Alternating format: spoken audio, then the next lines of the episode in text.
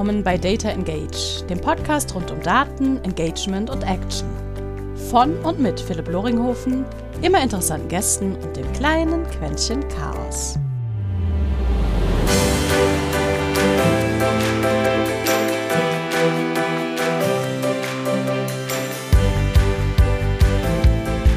Und herzlich willkommen zu einer weiteren Episode eines kleinen Podcasts rund um Marketing, Daten und was man damit alles Gutes für seine Kunden tun kann. Heute dabei jemand, von dem ich schon sehr viel allein von seinen Beiträgen, aber auch teilweise Seminaren, besonders auch zu meiner Anfangszeit mitnehmen durfte. Heute dabei Michael Jansen, Michael, ich glaube, du machst das ganze Thema Analytics, Web Analyst und ähnliches schon, ich glaube, fast 15 Jahre. Und erstmal vielen, vielen Dank, dass du dabei bist, dass du die Zeit nimmst, dass wir beide ein bisschen quatschen. Und äh, ich habe dich ja schon vorgewarnt, es gibt einleitend eine Frage und die ist natürlich bei der Menge an Erfahrung, die du hast, umso interessanter. Was würdest du als deinen größten Datenfuck-up bezeichnen, der dir bis jetzt passiert ist? Okay, da habe ich was sehr, sehr, sehr, sehr Schönes. Ähm, Datenfuck-up. Genau, da können wir kurz drauf eingehen. Und zwar ist das schon einige Zeit her. Ähm, da hatte ich im Tech Manager Conversion Tracking für Facebook implementiert, ähm, habe es dann fertig gemacht, dass die Conversion vernünftig feuert, ähm, habe es dann der Firma gegeben nach dem Vier-Augen-Prinzip, dass da bei denen noch jemand durchcheckt. Ähm, die haben es veröffentlicht und als es dann raus war, hat jeder Seitenaufruf eine Conversion geschickt. Das Budget ging äh, selbstgesteuert hoch ohne Ende und die haben das Geld schon ganzen Monat innerhalb eines Tages verbraten, ähm, weil die halt nicht gegengetestet haben und ich nicht sauber genug war, das vorher sauber zu haben. Das Au. war so ähm, mit das äh, Schlimmste. Aber die haben also, die haben aber ganz klar dann anschließend gesagt, ähm, die wollen gar nicht so viel gegentesten. Ähm, wenn solche Fehler passieren, passieren die halt. Die, die wollen halt schnell sein. Okay. Also kann, kann, ich, kann ich verstehen, voll. Aber wenn man innerhalb eines Tages das Budget eines Monats dann wegen sowas verbrennt, dann. Äh, ja, muss mach, halt, halt ein guter, guter, guter Conversion-Wert. genau, den kann man natürlich dann wunderbar dem CMO dokumentieren, wenn der ja. dann nicht gegenprüft oder gegenfragt, dann ist natürlich alles happy dappy. ja, aber das war so das äh, oh, Schlimmste krass. bisher, würde ich sagen. Ansonsten sage ich immer ganz klar Kunden gegenüber, ähm, Daten werden validiert durch Nutzung. Ähm, wir können nicht auf alles aufpassen als äh, Datenmenschen. Und wenn Daten nicht genutzt werden und nicht angeschaut werden, dann waren sie auch nicht wichtig. Von daher gibt es da relativ wenig Fuck-Ups dann.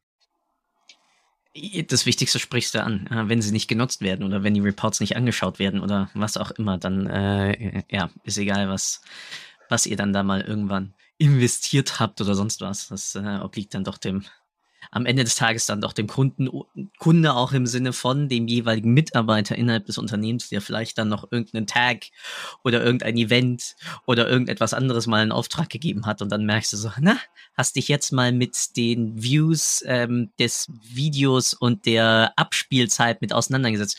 Nö, brauchten wir ja jetzt nicht mehr. Kampagne läuft ja jetzt so. Okay, Genau, genau solche Sachen. Das gibt es immer wieder. Und wir beide wissen ja, dass äh, Tech-Management nicht sehr stabil ist.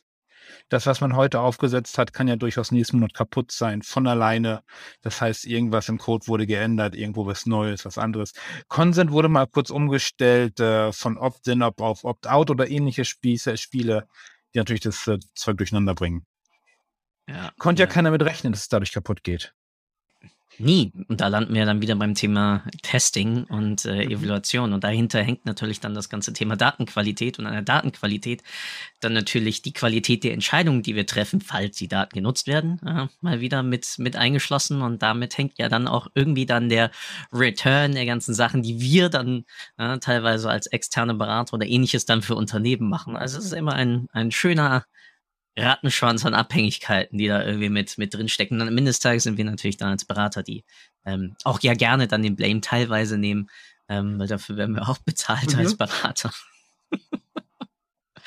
Aber das mal zusammengefasst, was glaubst du sind so die Haupttreiber, wie man überhaupt die Wertigkeit von Web Daten, in diesem nennen wir es mal rein, Web Analytics Daten, also Website Daten überhaupt in einem Unternehmen etablieren kann. Okay, das, also das finde ich theoretisch relativ einfach. Die Praxis ist dann der andere Teil. Aber theoretisch muss es einfach nur dazu kommen, dass Menschen tatsächlich an die Webanalyse auch Fragen stellen. Mhm. Und nicht, und die Frage lautet nicht, ähm, ich hätte gerne das Scroll-Tracking, das ist nämlich keine Frage, sondern tatsächlich, was möchte ich eigentlich gemessen haben, mit welcher Kennzahl und was folgert anschließend daraus? Was ist das klassische Problem, was du, du wahrscheinlich auch dauernd hast? Ähm, mhm.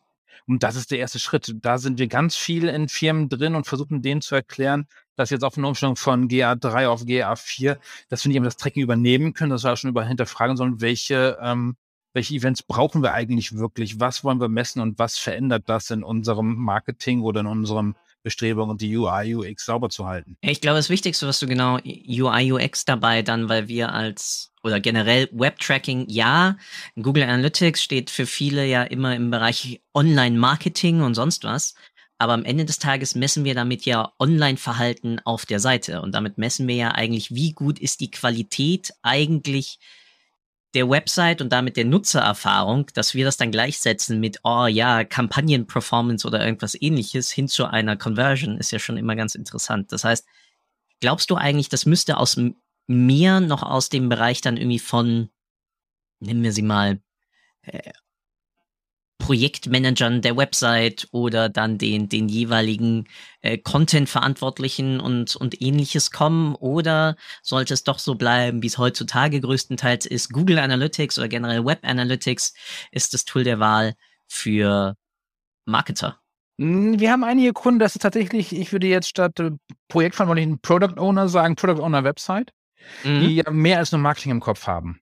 Und da haben wir einige, einige Projekte, wo es halt tatsächlich darum geht, ähm, werden die Filter genutzt, ähm, wird bei der Auswahl von, von einem Produkt bestimmtes vorher geklickt oder wo lang gehe ich, äh, welcher Button wird genutzt. Wir haben schon einige Kunden, die halt tatsächlich in die Richtung gehen und das nicht nur für Marketing nutzen, aber wo ja noch ganz klar der Analytics-Fokus ist bei Google, ähm, ganz viel UI, UX in die Richtung schon passiert. Von daher, das kommt auch noch mehr. Aber auch da ist halt die Frage, wirklich mit Fragen ranzugehen. Mhm. Ähm, so wie ich, ja. so wie ich, ähm, ich bin ja hier beim Bitkom Data Driven Marketing Professional im Lehrgang, weißt du, du warst ja auch schon mal zu Gast ja. mit, einer Session. Da war beim letzten Mal einer dabei, der aus der, ähm, aus den qualitativen Interviews eigentlich kam. Das heißt, eigentlich äh, hält dieser Mensch die ganze Zeit lang nur Interviews und wertet die aus und war dann sozusagen diesem Data Driven Marketing Kurs, um die andere Seite auch mal zu sehen. Das heißt, auch die gehen mehr in die Richtung. Geil. Also besonders ja, wie wir, also nicht jetzt unbedingt aus dem Statistikkurs, aber ja ein bisschen wissen. Besten Erkenntnis kriegen wir natürlich, wenn wir äh, quantitativen Daten mit qualitativen Erkenntnissen mhm. nehmen, weder falsifizieren, wir können ja, ja, danke Kant, nur Sachen falsifizieren, ähm, oder eben genau dann in dem Kontext, ja, darüber dann auf neue Ideen kommst. Was mich dazu bringt, ist, wie finde ich denn dann sinnvolle Fragen? Oder streichen wir mal das Wort sinnvoll, wie finde ich Fragen, die ich dann bitte durch Web Analytics beantworten möchte. Weil ganz oft sitze ich ja dann genau, wie du gerade sagtest, einfach vor der Seite und sage, ja, so mal Scroll-Tracking kann mhm. doch mal interessant sein. Mhm. Ähm, aber das ist ja keine Frage, wie du ja schon sagtest. Ja, dann kann man einfach warum fragen. Fünfmal kennst du ja auch, fünfmal warum fragen. Das sind halt die, die Klassiker. Also es geht eigentlich darum, was ist das Ziel von der Website? Mhm. Also das sind also, du merkst, das sind die Basics, finde ich ja. die, noch, die noch fehlen. Das heißt, äh, Ziele definieren, ähm, Zielwege definieren, Microconversions, also allein schon so eine Newsletter-Anmeldung als ganz einfaches Beispiel. Ich nehme das gerne, weil das ist so ein Klassiker. Newsletter-Anmeldung ganz unten auf der Seite, man kennt es, ähm, soll nicht stören. Ähm, mhm. Und dann wundert man sich, dass sich keiner anmeldet. Mhm. Das heißt, ich äh, habe die Newsletter-Anmeldung als, äh, als Makro-Conversion ähm, und pack davor aber die Sichtbarkeit des Feldes als Micro-Conversion. Ich sehe ich seh dieses Feld. Wenn ich das Feld nicht sehe, kann ich es nicht ausfüllen. Auch das kann ich dann schon optimieren. Ja. Das heißt, von denen, die es gesehen haben, wie viele haben es dann ausgefüllt, auch sowas da erstmal hinzugehen. Und da sind wir bei vielen noch nicht so weit. Mhm.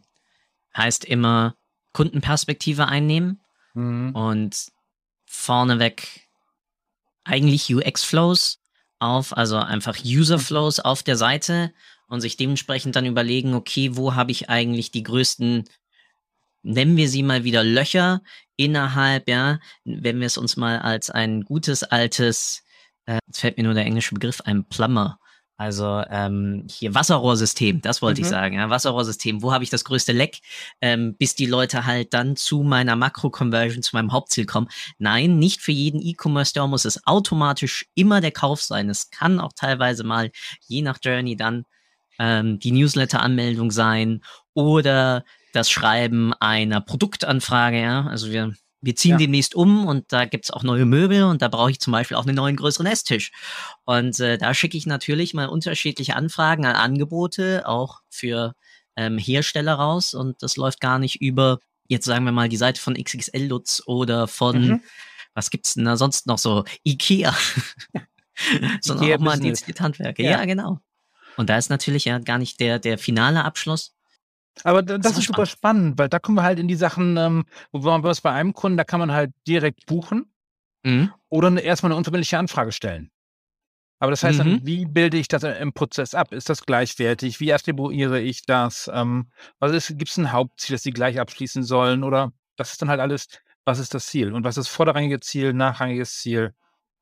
Und da hilft Ja. halt Scroll-Tracking halt, um drauf zu kommen, hilft da halt nicht. Also, Aber alle wollen es doch. Und es ist doch so einfach anzuklicken in allen Genau. Tools. Ich weiß gar nicht, wer das war, ob das Brian Clifton war oder Jeff Sauer, die, den folgst wahrscheinlich auch den beiden. Ja. Ähm, der Einzelne hat mal gesagt, er konnte noch keine Korrelation feststellen zwischen Scrollen, zwischen Runterscrollen und äh, der Makro-Conversion. Who would have guessed? Ja. Also, äh, komplett, komplett bekloppt. Ich glaube auch dabei ist es ist immer wieder das Faszinierende, dass, und jetzt nehme ich mal die Rolle eines Marketers, was ich ja einen Großteil meines Lebens dann doch irgendwie gemacht habe, ein und sag halt immer, ja, aber Kunden sind doch anstrengend. Die tun doch Mhm. nicht, was sie sollen. Und dann will ich mich ja auch nicht mit denen auseinandersetzen. Die sollen gefälligst einfach nur kaufen. Und ja, es stimmt, natürlich, ja. Am Ende des Tages muss alles auf den Deckungsbeitrag einzahlen.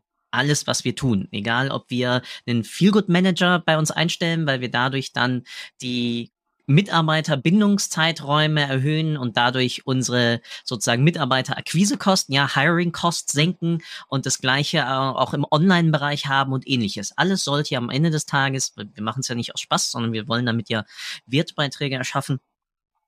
Und ich glaube, diese Perspektive einzunehmen und zu sagen, hey, welchen Wertbeitrag hat welches Element in meiner gesamten Kundeninteraktion überhaupt mal in die Köpfe von, von Marketers reinzubekommen. Also auch welches Asset, welches, welchen Wertbeitrag hat dieses Bild, ja? Klassisches Thema AB-Testing auf meinen einzelnen Werbekanälen und ähnliches. Und wie fühlt sich das dann hinten auf meinen, deswegen bin ich auch ein mega Gegner von, wir machen eine Attribution auf Kanalebene. Das ist das Mhm. in meinen Augen noch immer schwachsinnigste, was du als Unternehmen machen kannst. Ja, aber was denn sonst? Also ich bin ja schon froh, wenn das. Also, Botschaft. Auf Botschaft. Jede muss- Werbeanzeige trägt ja eine Botschaft. Jede Werbeanzeige hat ja ein, und ja, da bin ich jetzt sehr stark bei Karl Kratz, Ebenenmodell i- wird ja anhand eines Bedürfnisses ausgelöst und soll dieses Bedürfnis bedienen, dementsprechend auch deine Landingpage. Also mache ich eine Attribution auf Basis meiner einzelnen Botschaften, ja, und schaue, okay, welche Botschaft trägt welchen Wertbeitrag hin zur Conversion. Und ein Kanal ist ein Distributionskanal, auf dem ich dann über unterschiedliche mediale Komponenten dann genau mir anschauen kann, über welches Medium, auf welchem Kanal kann ich diese Botschaft am besten transportieren. Ja? Weil schon allein, dass Mhm. ich dann sage, ja, auf Facebook kann ich halt dummerweise Bilder, also nehmen wir LinkedIn, ja, kann ich einfach nur Textanzeigen reinpacken, ich kann Bildanzeigen reinpacken, Mhm. ich kann PDF-Anzeigen reinpacken, ich kann Videoanzeigen reinpacken. Das sind schon vier Medien, die unterschiedliche Responsivität von uns als Konsumenten Mhm. verlangen. Und das soll ich jetzt alles auf einen Nenner bringen, der bedeutet, ja, ähm, jeder, Face jeder Facebook ausgegebene Euro kontribuiert ähm, Tralala zurück. ja. Nee, aber, aber jetzt können wir direkt mal rüberspringen zum Hype-Thema GA4, Unitex 4. Oh ja. Denn die beiden Sachen, die du gerade angesprochen hast, die spiegeln sich ja im neuen UTM-Tagging wieder. Es Ja. gibt neue UTM-Parameter und zwar UTM Marketing Tactic, das heißt Botschaft wäre das. Ja. Und auch das Werbeanzeigenformat kannst du als Parameter übergeben. Ja. Das heißt, ähm, das kann sozusagen dann auch auswerten, aber ja, Kanal ist sehr groß. Etwas, was ich schon immer einfach in meinen UTM-Campaigns mit drin hatte. Halt dann Mhm. schön mit einem Trendzeichen und dann alles auseinandergenommen. Die Ja, UTM-Landschaft macht mir damit das Leben leichter. Das ist schön. Ja, Unterstrich oder Pipe als Trennzeichen? Unterstrich. Okay, gut. Weil Pipe nicht immer sauber Ist kodiert. ja. Teilweise, ja. Ja, aber die Zeiten dieser langen äh, UTM-Campaigns sind dann damit vielleicht vorbei. Äh, ja, wenn man überhaupt Marketing-Mitarbeiter dazu bekommt, dass sie brav UTM-Parameter setzen und diese Mhm. auch dokumentieren Mhm. und dahinter trotzdem dann noch immer irgendwas packen. Und das haben wir ja jetzt auch schon mitbekommen, ja, Firefox äh, überlegt aktiv ja alle äh, Marketing, UTM-Parameter einfach radikal rauszustreichen. Mhm. Und darum werden wir kurz im Vorgespräch schon drüber gesprochen, Facebook geht den neuen Weg dafür und sagt, hey, gib mir doch die E-Mail-Adresse und den Namen von dem, dann kann ich das besser auf die Conversion auf den buchen. Ja, genau, gib mir einfach, gib mir einfach so viel in, wie möglich. In, in meinem Ad-Account gesehen. Das ja. ist komplett. Das, also, aber Facebook geht ja eh anders. Die haben ja eh die, die Klicknähe, äh, die nehmen ja nicht mehr zwingend die Parameter, die Facebook-Click-ID, die können ja auch Cross-Domain machen, indem sie die Klicknähe nehmen und so. Ja. Das ist ja bei denen mehr als nur die Parameter, die die benutzen. Natürlich, Facebook selbst, dann, wenn sie die Daten zurückbekommen, ja. hat ja, hat ja ganz andere Möglichkeiten. Aber ja. das ist ja genau das Wichtige für uns als Kommunikationsmitarbeiter. Und so würde ich auch jetzt mal Web- oder Marketing-Analysten ja auch sehen. Wir helfen ja bessere Botschaften zu er zu erschaffen, um mhm. den Kunden davon zu überzeugen, dass wir der richtige Dienstleister, das richtige Produkt etc. für sein in dem Moment Need sind. Ähm, diese, das ganze Thema ja dann der Datenaktivierung, ja, weil ich kann ja jede Menge weitere Informationen in meine UTMs reinpacken. Wer war die Zielgruppe, die ich angesprochen habe? Mit welchem Bild? Was war die Botschaft dahinter? Und all diese Sachen kann ich ja wiederum dann auch in Retargeting, Segmenten, äh, E-Mail, ähm, Marketing Automation Stichwort, On-Site-Personalisierung etc. weiter verwurschten um damit dann hinzugehen zu sagen, hey, ich verstehe dich, lieber Konsument. Ich bin für dich da. Ich bin dein Partner an deiner Seite. Ich will mich jetzt nicht anhören wie irgendeine Versicherung, die sagt, wir sind ein Leben lang an ihrer Seite. Ähm Aber ich glaube, da hakt's. Ja, und ich glaube, da kommt dann auch wiederum genau die Wichtigkeit von einem sinnvoll aufgesetzten Web Analytics Tool, dass es halt mir ermöglicht, diese Daten auch zu erheben, wichtig, Privacy by Design. Mhm. Ja. Wie die Hörer jetzt langsam alle schon wissen, ich bin ein sehr starker Verfechter von No Consent, No Tracking.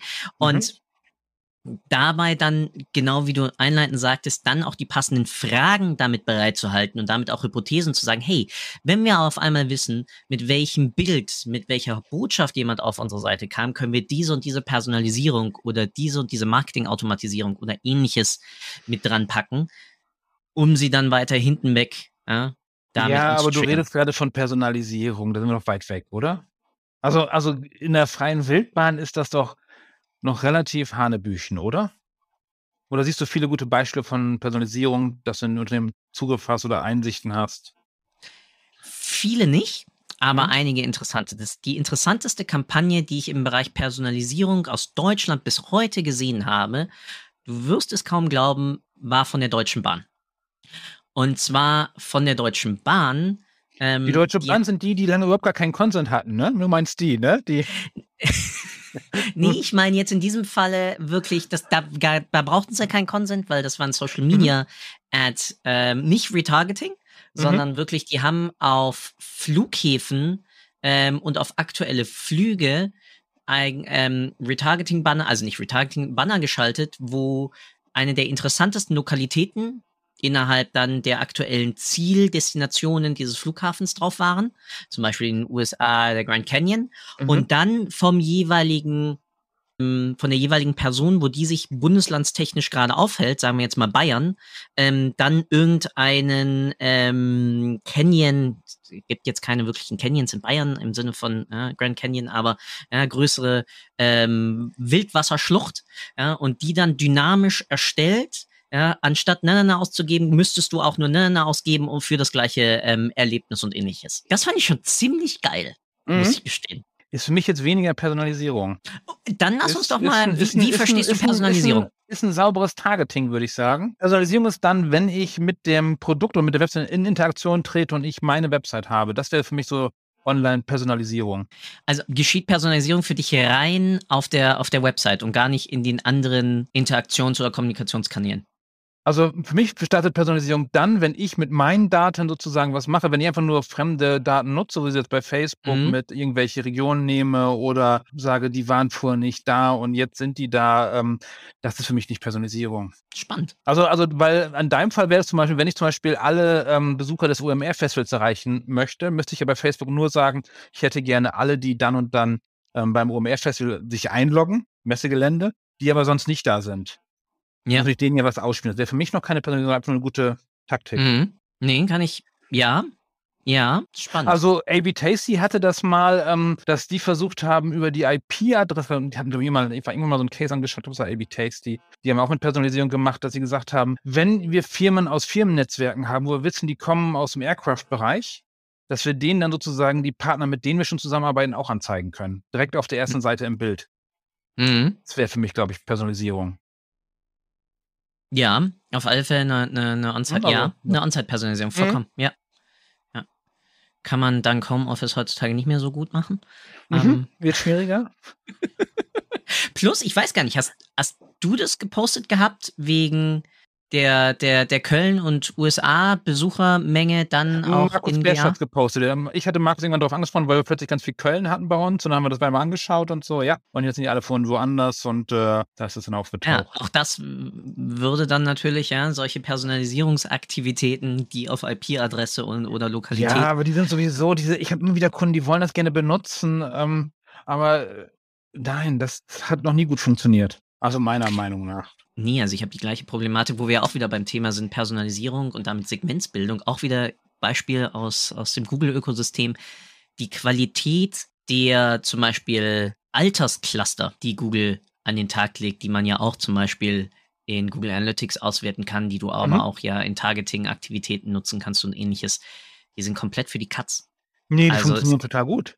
Das sind halt nicht viele. Nee, das, nee du musst halt natürlich Nee. reingucken und dann, und dann siehst du halt, dass bei vielen Accounts irgendwie 10% der Besucher nur ähm, eingeschätzt werden können, weil die kommen tatsächlich aus dem Google-Konto, die, die Altersklassen, die, die du eingibst. Das heißt, die sind präzise, aber nur halt für den Teil, den du halt äh, siehst. Also dann muss auf allen Konten, die ich bis jetzt verwaltet habe, muss dann irgendein ein, ein äh, Horror gelaufen sein. Plus die Nee, aktuellen du musst- Tests sich dazu. Krass. Du Okay. musst oben in die Ecke gucken, wie viel Prozent überhaupt erfasst werden. Ja, Und das, ist das Gute, die kommen aus dem Google-Konto, die Daten, hauptsächlich. Kannst du selber prüfen. Die kommen aus dem Double-Click-Ökosystem. Die Aus kommen nicht aus Google- den Google-Konten. Nein, nein, nein, nein, nein, nein, nein. Die kommen aus dem Double-Click-Ökosystem. Das ist ja genau das Problem. Diese, dieses gesamte, diese gesamten Angaben sind alle aus den Double-Click-Aggregationsdaten. Und deswegen musst, kriegst du diese Daten ja auch erst, sobald du das Datensharing ja für die Segmentsbildung aktiviert hast, was ja Mhm. im Hintergrund genau ist, ich schnapp mir ab jetzt die Double-Click-Daten. Mhm. Also außer ich bin jetzt komplett Ich kann dir im Anschluss einen Link schicken, wo du Ja, ja, selber genau. dir dein eigenes Profil anschauen kannst. Bei Google ist genau die gleichen Werte. Und es sind halt nur die, die erfasst werden können. Können wir gerne im Spannend. Nachgang nochmal angucken. Ja, ja, ja, auf alle du siehst Fälle. halt, in Google Analytics sind es werden immer weniger Prozent, weil ähm, du keine Third-Party-Cookies mehr hast oder weniger. Werden es immer weniger Prozente bei den äh, demografischen Daten.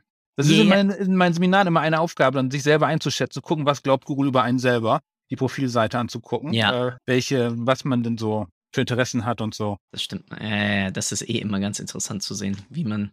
Aber wie gesagt, eigentlich gibt es die ja nur, wenn du brav jetzt Universal, Mhm. ja. Das. Unter was war das denn jetzt?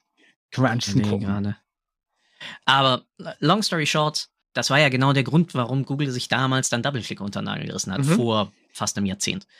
Ähm, weil sie halt darüber dann, wie du richtig sagst, ja an die Third-Party-Daten rangekommen sind, um damit ihre eigenen Audiences anzureichern, die sie ja dann über GA dann wiederum in zum Beispiel Ads und ähnliches gepiped haben. Ja, aber werden halt immer weniger Daten, das auf jeden Fall. Ähm, ja, ja, das, das voll. Und darum kann man die halt auch nicht nutzen. Ich sage mal allen, bitte nicht eine Ebene höher schicken in der Firma, wenn ihr nicht vorher die Prozente gecheckt habt, wie viel es überhaupt, wie viel ihr überhaupt erfasst. Voll. Weil ich habe Gleiche irgendwie Üb- 3% oder 30%, je nachdem, wie viele Menschen im Google-Konto unterwegs sind in der Regel. Gleiche übrigens dafür auch dann ähm, in dem Falle Google Signals als äh, Aktivierungslayer nicht zu vergessen. Und das ist unter DSGVO-Perspektive dann nochmal eine ganz andere, andere Herausforderung. Bitte Mhm. dort mit euren. Signals aufpassen. Ja, das tut sonst weh. Naja, Damit kann man ja auch Cross-Domain vielleicht behaupten, ja. Also Cross, Cross-Device, Cross-Domain. Signals kann uns überall wieder erkennen. Hoffen sie ja. stimmt. Du suchst noch, Stimmt, du suchst noch äh, die demografischen Daten. Ja, Ich ich, suche gerade noch die, ich, ich suche gerade noch die Einstellung, deswegen war ich gerade am Schweigen. Mhm. Aber das, das mache ich nachher. Wunderbar. Ja. Das kann ich, kann ich nachher ja noch nachreichen. Ich packe auch die zwei Studien dazu, werde ich in die Shownotes reinpacken und dir nachher auch schicken. Mhm. Ähm, zu, dem, zu dem Thema. Was aber, du hast was Wunderbares angesprochen. Ähm, Cookies. Und damit natürlich auch noch immer unser wunderbares Thema, sprechen wir es an. Consent Mode. Ja, weil auch den brauchen wir ja im Thema dann zur Datenqualität, weil im Vorgespräch hatten wir es ja auch ganz schön über die wunderbare Blackbox dann von Attributionszuordnung von Conversions dank Consent Mode und dem ganzen Thema. Ich glaube, du hast es in eurem Podcast ja schon mal angesprochen gehabt. Und ihr habt es ja auch beide schon mal intensiv diskutiert. Wie stehst du zum Consent Mode? Ich kann ihn, da wo die DSGVO vorherrscht, kann ich den Consent Mode, das, das Senden ohne äh, Consent nicht nutzen, meiner Meinung nach. Es gibt also keine Möglichkeit, ihn irgendwie nutzbar zu machen, dass ich Daten schicke, auch wenn es nur ein Ping ist. Jeder Request ist nur ein Ping. Kann ich mir nicht vorstellen, wo es gültig sein könnte. Ja, also kann ich. Das ist kann ich. so absurd, meiner Meinung nach, dass die das Consent Mode nennen. Kann ich so also, also wir haben auch keinen Kunden, der das wirklich einsetzt. Weil ich, ich weiß immer, ich, ich weiß immer darauf hin, dass ich das nicht mehr nicht vorstellen kann, dass das funktioniert. Also erstens es funktioniert und zweitens ist es auch nicht rechtlich, äh, kann es nicht funktionieren. Also Kubernetes ja. ist ja eh schon äh, grenzwertig. Aber wer sich, wer sich die Netzwerkprotokolle anschaut, ähm, wir laufen jetzt über Kubernetes über die europäischen Server. Hast du das schon gesehen? Läuft jetzt. Nee. Echt? Es ist nicht mehr analytics.google.com oder auch nicht analytics, google-analytics.com, sondern es ist jetzt analytics nee, region1.analytics.google.com oder so. Laufen das bei einigen Kunden jetzt schon automatisch über die europäischen Server. Ich glaube, es ist aber nur GA4, glaube ich.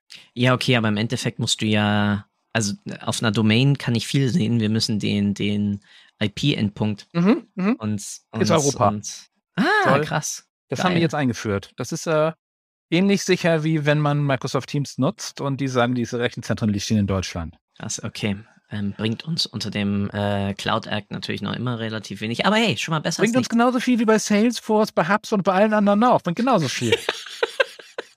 das Problem hey, ist halt überall. Sind EU-Server. ja, genau, immerhin. Und dann, und du kannst jetzt ja auch dann mehr aus, weißt ja wahrscheinlich, ja auch noch mehr entfernen aus GA4, so Device und Location, kannst du alles rauslöschen, bevor es weitergeschickt wird. Das sind eigentlich ganz nette Sachen. Ja, so, wie waren wir da jetzt drauf gekommen? Wir waren da drauf gekommen Consent. über das ganze Thema Datenqualität und vorher über das ganze Thema Alter und äh, dann Cookies und Consent ja. Mode. eine, eine sehr lange Schlange. Mhm, apropos Consent, ähm, Consent, wir beide wissen das, vielleicht die Hörer wahrscheinlich auch, wahrscheinlich 90% davon, äh, Consent Management Plattform einbauen ist nicht mit einem Klick getan dieser Hinweis vielleicht nochmal, da wird viel kaputt gemacht. In, in, in beiderlei Service-Hinweis, Service-Hinweis. Oh ja, ein, ein, sehr wichtiger Service-Hinweis, den man nicht oft genug äh, ja, eingeben kann. Was mich aber zu einem wunderbaren Punkt nochmal zum Thema einleiten, Thema Datenqualität bringt, ist Server-Side, und jetzt nenne ich es extra Server-Side-Tagging, mhm. nicht Tracking, Server-Side-Tagging, mhm. eigentlich dann die Errettung von uns eben in der Web Analytics Nö. Es ist ja erstmal nur ein Tool, es ist einfach nur ein Server, der da rumsteht. Die Frage mhm. ist ja, was machst du mit dem Server-Side-Tagging? Also, wenn du sagst, ich hätte gerne die Cookies, dass die länger halten, dann kannst du mit dem Server neue Cookies setzen. Dann sagt auch der Safari nicht mehr, die sind blöd, sondern lässt sie noch ein bisschen länger als Tag stehen. Das hilft natürlich bei der Wiedererkennung von Nutzern. Oder mhm. aber du reicherst es automatisch mit Daten aus deinem System an. Von daher kann es schon was bringen, aber ansonsten ist äh, Server-Side-Tagging erstmal nur ein Tool, mit dem du vielleicht die IP-Adresse rauslöschen kannst, aber es ist für den Rahmen der Datenqualität, äh, macht es nicht viel mehr, weil du im Rahmen von Google 4 brauchst du immer noch im Client selber die Ausführung des Skriptes. Wenn das mhm. wegfallen will, dann könnte es besser werden, aber ohne, ohne die Ausführung des Skriptes im Client ist es nicht besser. Das, das finde ich ja spannend bei Facebook, den Facebook-Ansatz, diese Deduplizierung durch den Server-Side-Tech-Manager. Äh, also, dass du sozusagen beides schickst. Du schickst ja bei Facebook den Client mhm. und über einen Server-Side äh, Tech Manager nochmal das gleiche. Und die werden bei Facebook, werden diese beiden Requests dann ähm, dedupliziert, dass du nur noch einen hast und dadurch hast du dann das Beste aus beiden Systemen. Genau. Finde aber ich einen sehr cleveren Einsatz. Ja, aber auch dafür brauche ich ja wiederum dann Daten aus dem Client, die im Server vorliegen müssen. Das ist ja das, das, das ist Nein, ja das, brauchst das, du nicht. Brauchst du nicht. Brauchst du nicht. Du kannst zum einen dann den GA4-Stream nehmen. Du Stimmt. könntest aber auch jeden anderen beliebigen Stream nehmen. Wir haben das bei einem Kunden, da werden die Ich brauche eine Request-ID. Ich brauche eine generierte Request-ID. Du brauchst nur die, nur die Facebook-Click-ID. Ja. Die musst du übertragen. Die musst du aus URL holen. Genau. Und dann kannst du, also wir haben einen Kunden, der schickt dann die Conversion serverseitig über an den Server, an den, an den Google Tech Manager Server und leitet von da aus weiter. Also du brauchst nicht mehr zwingend im Client was. Du kannst auch anders lösen, je nachdem, wie wichtig es dir ist. Natürlich ja, mit Consent. Ja. Aber gerade wenn du, wenn du eine Single-Page-Conversion hast, auf die Seite drauf, Conversion auf der Seite, hast du sozusagen beim ersten Request auch gleichzeitig Facebook-Clicker, die brauchst nicht zwischenspeichern, hast wirklich direkt die URL im Zugriff. und kannst sie dann schicken. Voll. Also wichtig, auch mhm. da wieder, Servicebeitrag, ja, nichts ohne Consent an einen mhm. externen Third-Party-Dienst schicken. Ähm, zweite wichtige Sache, ja, wichtig, wir sprechen hier von Server-Side-Tagging, mhm. nicht Tracking.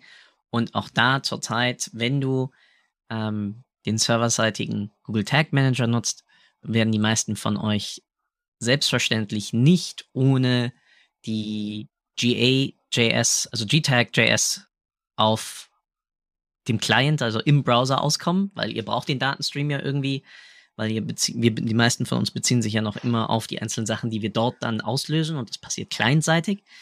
Das kann euch weggeblockt werden.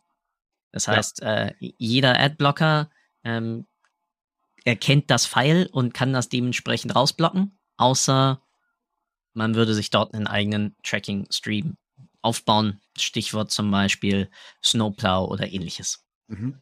Und den Ach halt dann wo wir noch kurz bei Facebook sind. Facebook, also in einen Sachen muss ich, wir, wir beide mögen Meta ja nicht so gerne. Ähm, ja. Aber ähm, man kann da tolle Events testen. Also das, was bei Wie Google Ads du? nicht geht, du kannst bei Google Ads die Conversions nicht testen.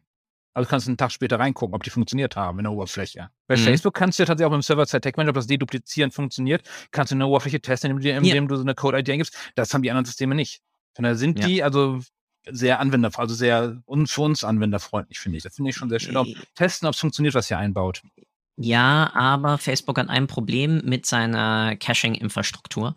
Äh, ich habe gerade einen größeren Kunden, bei dem die Deduplizierung, obwohl alles, alles, wir haben es jetzt bis bei denen in die IT. Das geht morgen wieder. Morgen geht das wieder. Das kenne ich. Nee, es geht, geht, seit, es geht seit mehreren Monaten nicht. Ach so, okay. ich hatte gestern einen anderen, da war es wirklich ähm, App-Zuordnung und da war es wirklich reines, reines Caching. Aber bei denen kriegen wir die Duplizierung nicht ans Laufen, obwohl alles eins zu eins wirklich matcht. Also wir haben Zeichenkodierung, alles. Es ist mhm, der, okay. es ist komplett bekloppt. Also da, ja, ich bin noch nicht ganz am Ende, aber ähm, ich bin, bin kurz davor zu sagen, okay, wir bauen uns eine andere Logik auf, weil das macht so keinen Sinn. Und es sind eine Menge, da geht es um eine Menge Asche. Also ja. echt bitte. Also deswegen, ja, du hast voll recht, solche, also zum einen eine Deduplizierungslogik von Conversions, die entweder clientseitig oder serverseitig kommt, besonders serverseitig, weil ich ja dann auch weiter anreichern kann. Nochmal, mhm. beim Tagging kann ich serverseitig natürlich dann zum Beispiel aus externen Datenquellen weitere Sachen anreichern. Ich kann zum Beispiel noch Scores, wenn ich sie schnell genug kalkulieren kann, die ähnliches dann wiederum an diese Netzwerke schicken. Wichtig, auch hier wieder, ja, Consent, Mhm. Ja, überlegt euch, was ihr wohin schickt. Damit kannst du aber dein, deine Segmentierung, dein Targeting auf den jeweiligen Plattformen natürlich erhöhen. Wunderbar. Daher serverseitiges Tagging, nicht Tracking, Tagging, äh, einfach ein wunderbarer Dienst, weil bis du das sozusagen im Client hättest, würden wiederum Millisekunden und Sekunden vergehen und damit hast du dann das Problem an der Datenübermittlung, die du ja nicht haben willst. Und deswegen halt das Ganze dann nochmal im Server zu reproduzieren und damit dann zu schicken. Und dann übernimmt Facebook das was sozusagen eine höhere, eine höhere Wertigkeit hat, um die Aussagekraft dann ihrer Modelle zu erhöhen, ist natürlich, ist natürlich ein Traum. Wo wir wieder beim Thema Datenqualität sind, ja, weil auch Advertiser können mit einer höheren Datenqualität natürlich bessere Segmente bauen und damit selbstverständlich im Hintergrund auch die Ad-Effizienz wichtig. Ich spreche nie vom ROAS, Return on Ad Spend. Ich spreche immer vom ROMI, ja, Return on Marketing Investment, Vollkostenbetrachtung. Weil ja auch, wenn wir Daten mhm. anreichern oder Daten irgendwo reinstecken, ist das ja Zeit, die zum Beispiel Michael oder ich irgendwo, ja, die wir ja dann irgendwie reinstecken, die muss ja von irgendwem bezahlt werden. Ja. Und dementsprechend muss man das natürlich dann auch einrechnen und sich überlegen, bringt es etwas, dass wir diese Daten zusätzlich reinschicken? Macht das vielleicht testweise. Ja, schaut euch zum Beispiel an, ob ihr das mal irgendwo testweise mit reinpacken könnt bevor das dann wirklich produktiv über sonst weitere Datenpunkte ähm, gemacht wird. Aber solche Sachen könnt ihr wunderbar über Server-Side Tagging natürlich tun. Bestes Beispiel da, wie wir ja schon die ganze Zeit drüber sprechen, ist natürlich Facebook und teilweise dann solche Daten, die man dann aus auch einem Web Analytics Stream bekommt, wie zum Beispiel jemand kommt von Pinterest über eine bestimmte Werbeanzeige und das kann ich direkt wieder in meine Facebook Audiences mit reinspielen, um darüber dann ein Retargeting genau darauf nur zu aktivieren mit einer bestimmten Botschaft oder ähnliches. In dem Kontext, Michael, wieder, mhm. bevor ich den Monolog hier zu lange führe, was sind für dich oder was ist für dich oder noch anders formuliert, gibt es für dich eigentlich Events beim Tracken, die eigentlich useless sind. Also wir sprechen ja oft in, in Marketing Analytics von Vanity Metrics. Kennst mhm. du, fiel mir gerade so ein, gibt es irgendwas, was man auch Vanity Events nennen könnte oder so? Mhm, mh. Alle, die ich nicht nutze. ja, nee, weil wenn ich sie halt nutzen kann, ähm, dann haben die ja einen Wert und sei es dann nicht wisst, also Beispiel, ähm, ich finde zum Beispiel, wie weit hat jemand ein Video geguckt, finde ich nicht wirklich spannend. Wenn ich aber immer 10 Minuten Videos produziere und ich weiß, jede Minute kostet mich 1000 Euro in der Produktion, ich weiß, ich gucke nur die erste Minute, dann reicht auch die erste Minute vielleicht. Mhm. Das heißt, ich kann aus diesem Event, der für mich sonst eher sinnlos ist und hier die Frage gestellt wird, äh, wie lang soll ein Video sein, damit sich's rechnet, ähm, halt dann wieder nutzbar machen. Das heißt, es gibt wirklich keine, also außer jetzt vielleicht Scroll-Tracking, gibt es keine anderen Events, wo ich sagen würde, ich wüsste nicht, wofür. Auch selbst Scroll-Tracking kann ja Sinn machen. Wenn ich die richtige Frage dafür habe, nur ist sie mir noch nirgendwo aufgetaucht, ähm, kann sie jetzt, wenn ich Scroll-Tracking auf bestimmte Elemente beziehe und nicht nur über Prozent mache, macht es ja auch schon wieder mehr Sinn. Ich muss gestehen, ich liebe diese Antwort, weil das ist meine gleiche Logik, auch wenn jemand zum Beispiel sagt, Impressionen bei, sagen wir mal wieder, LinkedIn-Posts mhm. sind eine Vanity-Metric. Es ist halt deinem Ziel geschuldet was willst du zurzeit erreichen? Ist das zum Beispiel Brandbuilding, ja. Top-of-Mind-Aktivität ja. oder ist es zurzeit aktiv rein auf Abschlüsse zu feuern? Ja. Ähm, was teilweise keinen Sinn macht, wenn ein Team zum Beispiel ausgelastet ist und du einfach gerade keine Leads mehr brauchst, mhm. aber du natürlich weiterhin postest, um einfach im Gespräch zu bleiben ja, ja, und dann wiederum klar. mit einem, mit einem Post reingehst, um dann sozusagen das aufgebaute Interesse kommen wir mal mit einer Analogie aus äh, dem der Fischerei, ja, um dann genau das, was du angefüttert hast, dann abzufischen, um äh, damit dann wiederum dein Netz für, für den nächsten Gang äh, voll zu machen. Ja. Ich glaube, so muss man es sehen. Ja, sehr richtig. Es gibt keine Vanity Metrics, nur Vanity Metrics, die nicht kontextuell zu meinem Ziel passen. Ja, das ist das gleiche bei uns, also Impressions bei LinkedIn oder wir haben Newsletter-Abonnenten bei uns. Wir haben, wir schicken regelmäßig Informationen raus. Ähm, wir haben da ein paar tausend Menschen drin, die den scheinbar gerne lesen, sonst würden sie nicht klicken und so die Zahl an sich hilft uns aktuell, brauchen wir die nicht. Mhm. Aber in dem Moment, wo man halt aktivieren möchte, seine Nutzer hier, Aktivierung der Daten, dann hat man halt einen großen Verteiler, den man halt nutzen kann. Das ja. gleiche kann man übertragen auf LinkedIn Impressions, wo du ja sehr aktiv bist. Man sieht dich. Das ist wirklich, also so ja. haben wir uns auch kennengelernt, würde ich sagen. Ja. Über LinkedIn. Und äh, sehr, also wie ich schon einleitend sagte, ein, ein sehr fruchtbarer Austausch immer wieder. Mich auch sehr schön. Deswegen, also da auch direkt mal, Anne, ja, schnappt euch Michaels LinkedIn-Accounts entweder connecten oder followen. Ich weiß nicht, was deine Einstellung zurzeit ist. Ich habe den Creator-Modus an, von daher muss man erstmal followen, aber kann auch direkt connecten. Ist auch vollkommen okay. Ja. Da lege ich nicht noch keinen so großen Wert drauf, was ist der Unterschied. Auch das äh, packe ich direkt selbstverständlich dann noch in die Show Notes dann rein. Der Podcast, den du mit Markus Bersch zusammen mhm. machst. Auch den packe ich mit rein. Und damit, mein Lieber, würde ich sagen, wir haben, sind durch eine mega Bandbreite Themen, mhm. aber was, was uns immer begleitet hat, war das Thema sozusagen Datenqualität. Ja, ja Make auch, Analytics great again. Ja, ja, ja, ja. Und die, und die Analytics-Frage, ja. Welche Frage möchte ich beantworten? Ja, teilweise habe ich keine Frage, aber dann ist schon allein Exploration eine Frage. Und nein, Scroll-Tracking hilft dir auch nicht bei Exploration. Das, das schreibe ich fest. Das kann nicht sein. Das geht nicht.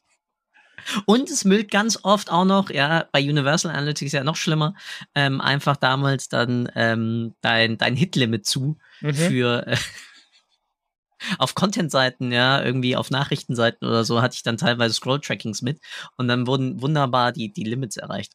Ja, das war richtig schnell. toll. Das war richtig toll. Dementsprechend, mein Lieber, wie immer, bei Data Engage. Zwei Fragen an dich damit als Bitten. Erstens, was möchtest du, was die Hörerinnen und Hörer eigentlich aus unserem hochgradig coolen Gequatsche heute mitgenommen haben? Und wie immer, der Abschluss gehört voll und ganz dir, da darfst du sagen, erzählen, bitten, tun, empfehlen, was du möchtest. Wie immer, du darfst eine Sache nur nicht machen, du darfst mir nicht danken, weil genau das tue ich. Wie schon einleitend gesagt, Michael, vielen, vielen Dank, dass du dir Zeit genommen hast, äh, mit mir über diese riesige Bandbreite von wie machen wir eigentlich bessere Web Analytics über Fragen hin zum Thema Datenqualität, hin bisschen zum Thema Personalisierung und der ganzen Daten, die wir dabei nutzen. Und damit bleibt mir nur zu sagen, nochmal vielen Dank und the stage is yours. Okay, gut. Dann Nummer eins war dann, ähm, was Sie mitnehmen sollen, auf jeden Fall, macht euch Gedanken darum, was ihr eigentlich tracken sollt, wollt. Was ist das Ziel von eurem Tracking? Überlegt euch, ähm, welche Frage euch das Tracking beantworten sollte. Von alleine antwortet das nämlich nicht.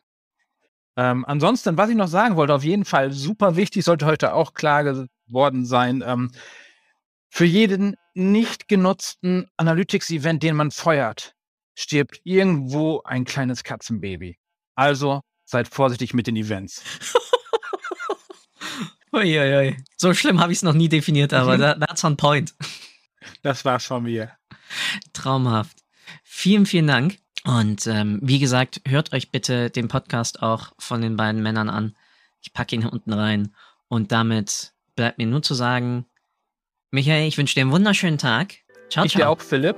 Bis zum nächsten Mal. Danke für deine Zeit. Ich hoffe, du konntest auch heute wieder etwas für deinen Umgang mit Daten mitnehmen und bist dem Warum ein Stückchen näher gekommen.